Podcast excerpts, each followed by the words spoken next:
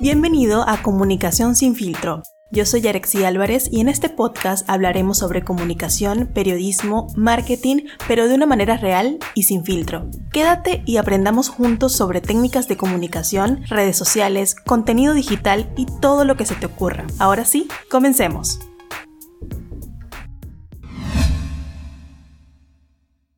Hola, hola, bienvenidos a otro episodio de Comunicación sin filtro. Yo soy Yarexi Álvarez y en esta semana seguimos aprendiendo de muchos temas.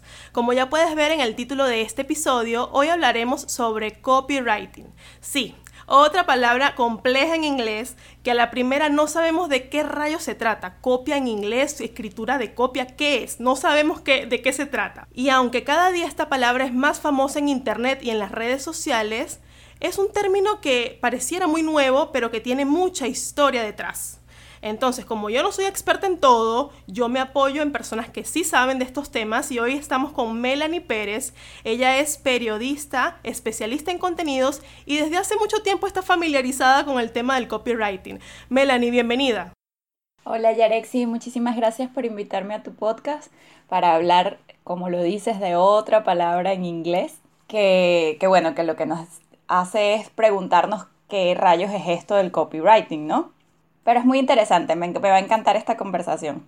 Sí, Melanie, muchas gracias por aceptar la invitación. Y para empezar, entremos ya en lo que es el copywriting. ¿Qué es y para qué se aplica? ¿En qué aspecto se, se aplica el copywriting?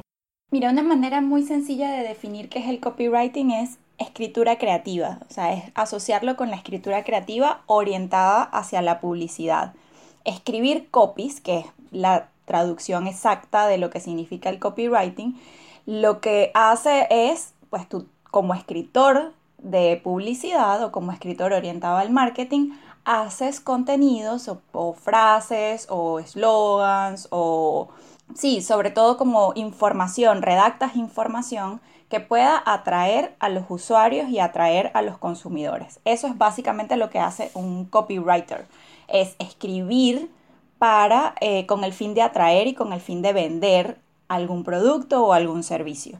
Entonces, la diferencia entre el copywriting y otro tipo de escritura creativa es justamente la persuasión que tú le tienes que poner a la, la intención y la persuasión que tienes que ponerle al trabajo que estás haciendo justamente para obtener resultados. Entonces, eh, la escritura creativa en general pudiera estar orientada por eh, las musas, por tus deseos de, expresar alguna idea con, potencia, pero en el caso del copywriting necesitas tener un objetivo, un objetivo comercial sobre todo. Entonces, eso para mí sería la diferencia principal.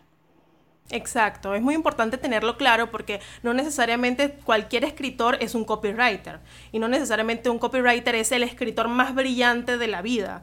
Entonces yo creo que el copywriter me parece a mí una muy buena salida a todos los comunicadores que tienen una base en redacción, que ya saben escribir y que pueden este, comenzar a utilizar técnicas con objetivos comerciales para poder generar textos un poco más persuasivos. No quiere decir, porque es bien importante eh, cuando hablamos de persuasión, saber que esto no quiere decir que estás engañando.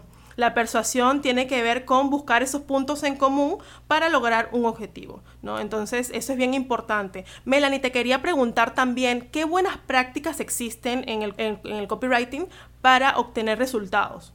Bueno, si partimos del hecho de que el copywriting es eh, la parte con más personalidad y con más vitalidad eh, de la escritura, de la escritura para productos, tenemos primero como buena práctica que tomar en cuenta la voz de la marca.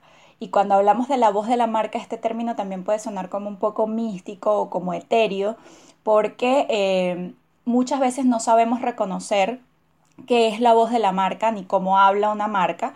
Lo confundimos con cómo puede hablar una persona o cómo hablan los dueños de la empresa. Y resulta que cualquier exploración de la voz de la marca es ganancia para el proyecto creativo. Hay que explorar, y eso también tiene su metodología, explorar cómo habla la marca, es decir, cómo se comunica con sus, con sus usuarios cómo se comunica con sus audiencias. Ejemplos tan sencillos como si habla en primera persona o en tercera persona, si se dirige a los demás de tú o de usted, O sea, es decir, si la marca habla desde el tú o desde nosotros y si se dirige a los demás como tú o como ustedes o como usted. Em, ¿Cuáles son las palabras que usa esa marca? Si usa palabras, si usa slang, si usas palabras en inglés, si usa solamente palabras en jerga, si utiliza solamente palabras largas o palabras cortas, frases un poco más elaboradas o no. Toda esa exploración que tiene su método detrás tiene que ver con la voz de la marca y esa es la primera buena práctica del copywriting. Tú tienes que saber cuál es el personaje que vas a interpretar. Nosotros como redactores y como copywriters tenemos que ponernos, tengo una amiga que dice que uno se pone el traje de Mickey, o sea, tú tienes que ponerte en el personaje y saber cómo vas a hablar. Lo segundo, que es básico, es saber a quién le vas a hablar. Entonces ahí intervienen conceptos como los buyer personas, eh, tienes que saber cuál es el público objetivo. Y el tercer gran elemento es saber qué es lo que vas a comunicar, cuál es el objetivo de esa comunicación, cuál va a ser el objetivo del copy. Tú quieres convencer, quieres vender, quieres que la persona haga una acción, quieres que done, quieres que compre un producto, quieres que se pare de su escritorio y haga algo, quieres que dé clic. ¿Qué es lo que quieres que la persona que va a leer ese copy haga? Cuando tienes esos tres elementos, prácticamente tienes el 70% del trabajo listo, quizás un 60%, y el resto es creatividad, porque tu copy no puede parecerse al de nadie más. Entonces tienes que meterle, como decimos en Perú, ponche, o sea, tienes que meterle creatividad, esa, esa frase tiene que sonar, tiene que ser diferente a cualquier otra. Si hablamos de fórmula, yo te diría que esos cuatro elementos son los más importantes para hacer un buen copy porque el objetivo de todo buen copy es llamar la atención, es captar al usuario y lograr que haga lo que tú quieres que haga, que es ese objetivo que nos planteamos en el tercer punto. Así es, excelente Melanie, porque me parece que esos cuatro puntos pueden resumir eh, las buenas prácticas, las estrategias que podemos tomar para poder comenzar a iniciarnos en estas técnicas, ¿no? Entonces, si tú quieres eh, comenzar a ser un copywriter, empieza por definir la voz de marca, hacer esas tareitas de eh, investigar un poco y obviamente también de ejercicios de creatividad que te permitan a ti tener un copy diferente al de los demás. Y incluso en esto de tener copies creativos, Melanie, existen estructuras que nosotros podemos este, tener, así como la noticia tiene un un cuerpo de texto diferente a otros textos. En el caso del copy, ¿cuál es esa estructura que tú recomiendas para empezar a escribir? Porque, digamos, los copies están estructurados y sería bueno que nosotros sepamos cómo es esa estructura y qué recomiendas para que esa estructura sea efectiva. Bueno, la estructura va a depender del tipo de copy, porque recuerda que el copywriting es el, como la disciplina, es lo que nosotros hacemos, pero nosotros podemos hacer copywriters, eh, podemos hacer copywriting para muchos tipos de, contenidos. Entonces podemos hacer copywriting para hacer blog posts, por ejemplo, para hacer conceptualizaciones de marca, podemos hacer slogans, podemos hacer párrafos descriptivos, las descripciones de productos que están en Amazon y ahora que muchas tiendas están abriendo sus sus e-commerce necesitan hacer descripciones de sus productos, eso también es copywriting. Piezas de redes sociales llevan copywriting, los eslogans de las marcas, las frases catchy que se usan, las frases para las campañas, todo eso es copywriting porque al final, de nuevo, el objetivo es usar textos para atraer clientes, que esté orientado a la venta y que cuente una historia, que eso también es muy interesante del copywriting. Entonces, la estructura no es fija, la estructura va a depender del formato que escojas. Por ejemplo, si haces blog post, eh, y haces blog posts pensados para, para SEO, para posicionamiento web, la estructura básica es un poco la que aprendimos en la escuela de periodismo también. Yo soy periodista, tienes que empezar por lo más importante, por el lead de la, de la entre comillas, noticia. Eh, y ahí vas a utilizar tus palabras claves, tienes que tener un buen título que sea llamativo, que llame al clic pero que no haga clickbait porque no puedes engañar al usuario, pero tiene que ser un título eh, muy llamativo, que, que resalte por encima de los demás, especialmente cuando escribimos para internet donde estamos todo el día recibiendo información, la gente está infoxicada por completo y el ojo ya está prácticamente entrenado para pasar de largo un montón de información que consideramos irrelevante. Entonces nuestro trabajo como copywriters es escribir buenos títulos que llamen la atención y luego pagar la promesa de ese título en el texto. Porque otro error común cuando se escribe en blog post y cuando se hace copywriting para internet es déjame escribir un título atractivo y no pasa más nada porque yo lo que necesito es que la gente haga clic. Y resulta que la persona en el primer párrafo no consigue lo que está buscando, se siente engañada, se va a ir de la página y eso va a crear una crisis de reputación para la marca. Entonces, digamos que para la estructura de los blog posts hablamos de un muy buen título, contenido de mucha calidad dentro, donde tengas párrafos cortos, frases cortas, repetición de la palabra clave, tantas veces como a Google le gusta, dependiendo de la extensión del artículo. Nos gusta mucho en copywriting para blog post trabajar con bullets y con subtítulos. Eso también ayuda mucho al ojo a que se pasee y haga eh, como un escaneo rápido por la página y la persona pueda conseguir rápidamente lo que está buscando, la información por la que entró a ese blog post. Esa sería como una estructura básica. Luego, para otros tipos de copywriting como hacer párrafos descriptivos o reseñas de productos o incluso las mismas piezas de redes sociales y las frases catchy, eso va a depender mucho de lo que vayas a hacer en la campaña, porque tú puedes empezar un párrafo descriptivo con la estructura tradicional, qué es este producto, para qué sirve, por qué lo deberías comprar, que serían como las, de, si lo vemos estructurado como un andamio, serían como los tres grandes bloques de todo, de todo párrafo descriptivo, pero también puedes jugar, puedes empezar por por qué deberías comprar este producto, porque estas son mis razones y mis beneficios de marca y luego terminas contando la historia del producto al final. Es decir, ahí podemos también beber mucho de las estructuras narrativas de los cuentos. Tú puedes empezar un cuento con el personaje principal haciendo una acción o puedes empezar por el final y luego haces una estructura circular y, le das al, lector una buena experiencia. Entonces, depende mucho de cuál es el tipo de pieza de copywriter que vas a hacer, pero eh, al final lo más, más importante es que esa pieza y ese copy cumpla con su propósito y deje a la persona con un buen sabor de boca. Es decir, que cumplas tus propósitos comerciales como marca y que el usuario sienta que no perdió su tiempo, que leyó algo que era interesante y también es algo que a mí por lo menos me, me gusta incluir cuando tenga la oportunidad y la voz de marca lo permite, jugar, es decir, meter algo de humor, meter algo que llame como la atención y, sea como diferente. No todas las marcas lo permiten, pero cuando tienes esa oportunidad eh, es realmente muy satisfactorio. Exacto, Melanie, qué buenos consejos los que nos das. Y la idea es empezar a probar, si tú empiezas a probar y vas viendo, vas conociendo cuáles textos tienen mayor impacto, cuáles tal vez no tienen tanto, qué le gusta a mi usuario, porque si yo lo conozco, yo sé qué le gusta y qué le llama la atención. Entonces es importante eh, jugar bastante con esos elementos, con la investigación, con la creatividad y obviamente eh, eh, aplicarlo a los formatos que tú estés eligiendo. no va a ser igual un texto para un blog post que es largo a un texto para Instagram o un texto para LinkedIn. O sea, todo tiene su diferencia y tienes que adaptarte también a esos formatos. Ahora, Melanie, tú hablabas sobre, sobre buenas prácticas y me gustaría saber ¿O qué ejemplos nos puedes dar de marcas o de personas que utilicen bien el copywriting?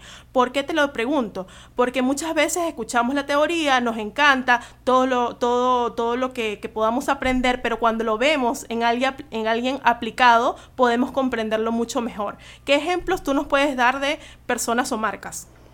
Bueno, en marcas personales, a mí me gustan mucho las marcas personales eh, que cuentan su propia historia o sea, me gusta mucho, por ejemplo, lo que hace Vilma Núñez, me parece que sus copies son bien efectivos porque ella siempre empieza, o Gaby Castellanos también, en, si hablamos de marketing, pudieran ser como buenos ejemplos de marcas personales, Vilma Núñez y Gaby Castellanos.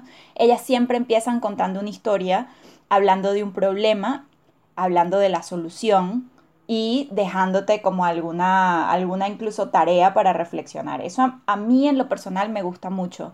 Hay otra, otra marca personal que yo sigo muy de cerca, que ella se llama Mari Forlio, que es una em, speaker norteamericana.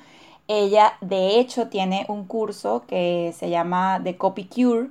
Ella está muy especializada en copies y sus copies siempre son muy atractivos. De hecho, eh, ella es una maestra en los newsletters. Sus newsletters no tienen nada de diseño. Ella empieza dirigiéndose a ti por tu nombre y te cuenta algo. Y ya está, eso es todo el newsletter. Y su objetivo es que la leas y que te enganches a lo que ella está haciendo. Y eso me parece fascinante, me parece como un muy buen ejemplo. Em, también en redes sociales, eh, no, no tengo ahora mismo los nombres, pero todas estas marcas de redes sociales, marcas personales, de gente que cuenta sus desafíos y cuenta cómo lograron cosas, eso es una, una eh, herramienta muy potente, porque es el storytelling. A la gente, los seres humanos nos gustan las historias desde que somos seres humanos, es decir, desde que estamos en la Tierra, estamos atraídos por escuchar historias y las personas que saben manejar esas historias, que además lo saben contar de forma atractiva, sean las tuyas o sean externas, eh, y que además eso lo, lo, lo convierten en material digital, es una maravilla. También hay ejemplos como el de Will Smith, por ejemplo, eh, no, tiene nada que ver con marketing, pero él es un storyteller nato y su manejo de su marca personal es casi una, eh, una clase de copywriting porque este señor todo lo que hace lo cuenta como una historia, además es muy divertido, tiene, bueno, años de experiencia en, entretenimiento, pero es algo que de lo que a mí también me gusta aprender porque es, un mundo muy ajeno a, como lo académico y en la escritura tradicional, pero son narradores orales de los que podemos aprender muchísimo. Eh, y en el caso de las marcas, em, podemos mencionar, por ejemplo, todo lo que hace Burger King en temas de copywriting es espectacular. O sea, sus copies son cortos, concisos, eh, siempre te dejan pensando, a veces son divertidos. A mí me gusta mucho lo que hace Burger King. Y acá en Perú me gusta mucho también el trabajo de copywriting que hace Tel. Eh, de su copywriting de slogans y de, de conceptos creativos de sus campañas son muy buenos siempre. Y en materia de copywriting digital, de blogs, etc., el trabajo que hace la gente de Pacífico Seguros es muy bueno. Yo estoy suscrita a su blog. Eh, esto no es eh, sponsor ni nada por el estilo, sino que yo estoy suscrita a su blog y estoy suscrita a su newsletter y me gusta mucho el trabajo de copywriting que hacen. También hay marcas como Slack, marcas como WeTransfer, que bueno, son marcas muy grandes, pero que tienen un gran trabajo de copywriting detrás y todos los mensajes que tú recibes de esas marcas están bien pensados y son un ejemplo y una clase de copywriting en vivo. Exacto, Melanie. A mí también los, ejemplos que, has mencionado me parecen excelentes. El de Vilma Núñez me gusta mucho también destacar por el tema de historias, ¿no? Ella siempre empieza con un problema y cuenta cómo ella misma lo resolvió este, desde su etapa de inicio de emprendedora. Y así también podemos destacar otras marcas que son como más divertidas, pero que también logran sus objetivos como Netflix, por ejemplo que este, comunican de una manera corta, sencilla, pero que eh, trae humor, se da la libertad de, de, explorar caminos diferentes en su creatividad. Entonces, si tú estás empezando con el copywriting, dale un vistazo a esas marcas que Melanie nos ha mencionado para que comiences a, guiarte un poco y a aprender. Melanie, ¿cuál sería tu mensaje final para esas personas que se quieren iniciar con, este, en el copywriting y que de repente ahorita están desde cero? ¿Cuál sería tu mensaje para ellos? Mi consejo sería que si quieres escribir, tienes que leer. Si vas a escribir, sea para publicidad, sea para internet, sea un copy sencillo como un eslogan o un mensaje de marca que quieres ver en las vallas en toda la ciudad, sin importar el formato, para escribir tienes que leer. Tienes que leer no solo blogs, sino tienes que leer libros, revistas, materiales de calidad, materiales que además nutran tu imaginación, que llenen tu cerebro y tu cabeza de imágenes fabulosas y fantásticas, porque eso va a ser lo que después de que tú atravieses todo el proceso de identificar el buyer persona, identificar la voz de la marca, saber los objetivos, tienes que inyectarle creatividad al trabajo. cualquier persona puede escribir, pero no todos pueden escribir bien. Y la gran diferencia entre un buen escritor, sea de copywriting, o sea un escritor web, o sea un escritor laureado, es la cantidad de lecturas que tiene detrás. Ese sería mi consejo principal. Muchas personas quizás esperaban un consejo sencillo tipo, bueno, si quieres escribir para copywriting, inscríbete en este curso o haz tal cosa en internet, pero la verdad es que el único consejo valioso que, que yo considero que puedo dar a alguien que quiere escribir, así sea, copywriting de tres o cuatro palabras, pero frases catchy y poderosas, es que lean y que lean frases catchy y poderosas, donde pues en los libros, en materiales interesantes que tienes en internet, lean buenos magazines, buenas páginas web, en vez de pasar más tiempo haciendo scroll en, en Twitter donde a veces o en, o en, Instagram donde a veces los copies no son tan valiosos, pues vamos a buscar y buscar seguir cuentas que hagan buen copywriting para nosotros aprender. Creo que eso es un, un consejo que yo además aplico o trato de aplicar en lo posible. Muchas gracias, Melanie. De verdad que ese es el consejo básico, ¿no? Comenzar a leer. Y yo sumaría un consejo que me dio una profesora de mi universidad hace años, la profesora Margarita Rivas, tal vez tú la conoces. Ella eh, dio un consejo muy valioso y que yo lo tengo siempre, ¿no? Es la escritura es un músculo. Si tú no lo ejercitas, pues no vas a poder eh, volverte fuerte en ese músculo, ¿no? Entonces, si tú quieres aprender a escribir, lo primero es que aprendas estructuras, que leas, que te nutras con la lectura y lo segundo es que practiques, que comiences a crear, que comiences a hacerlo, no te limites porque no tienes de repente una marca diseñada o porque no tienes este un blog, tienes las redes sociales que son una gran ventana para iniciarte, para comenzar a crear, a escribir, a hacer cosas diferentes e incluso poco a poco ir moldeando tu estilo en el copywriting. Muchas gracias Melanie por estar con nosotros en esta oportunidad. Espero que este podcast sirva muchísimo para todas esas personas que están iniciándose en el copy o que incluso ya están iniciándose pero que quieren mejorarlo. Muchísimas gracias por escucharnos y nos escuchamos nuevamente la próxima semana en otro episodio de Comunicación sin filtro. Hasta la próxima.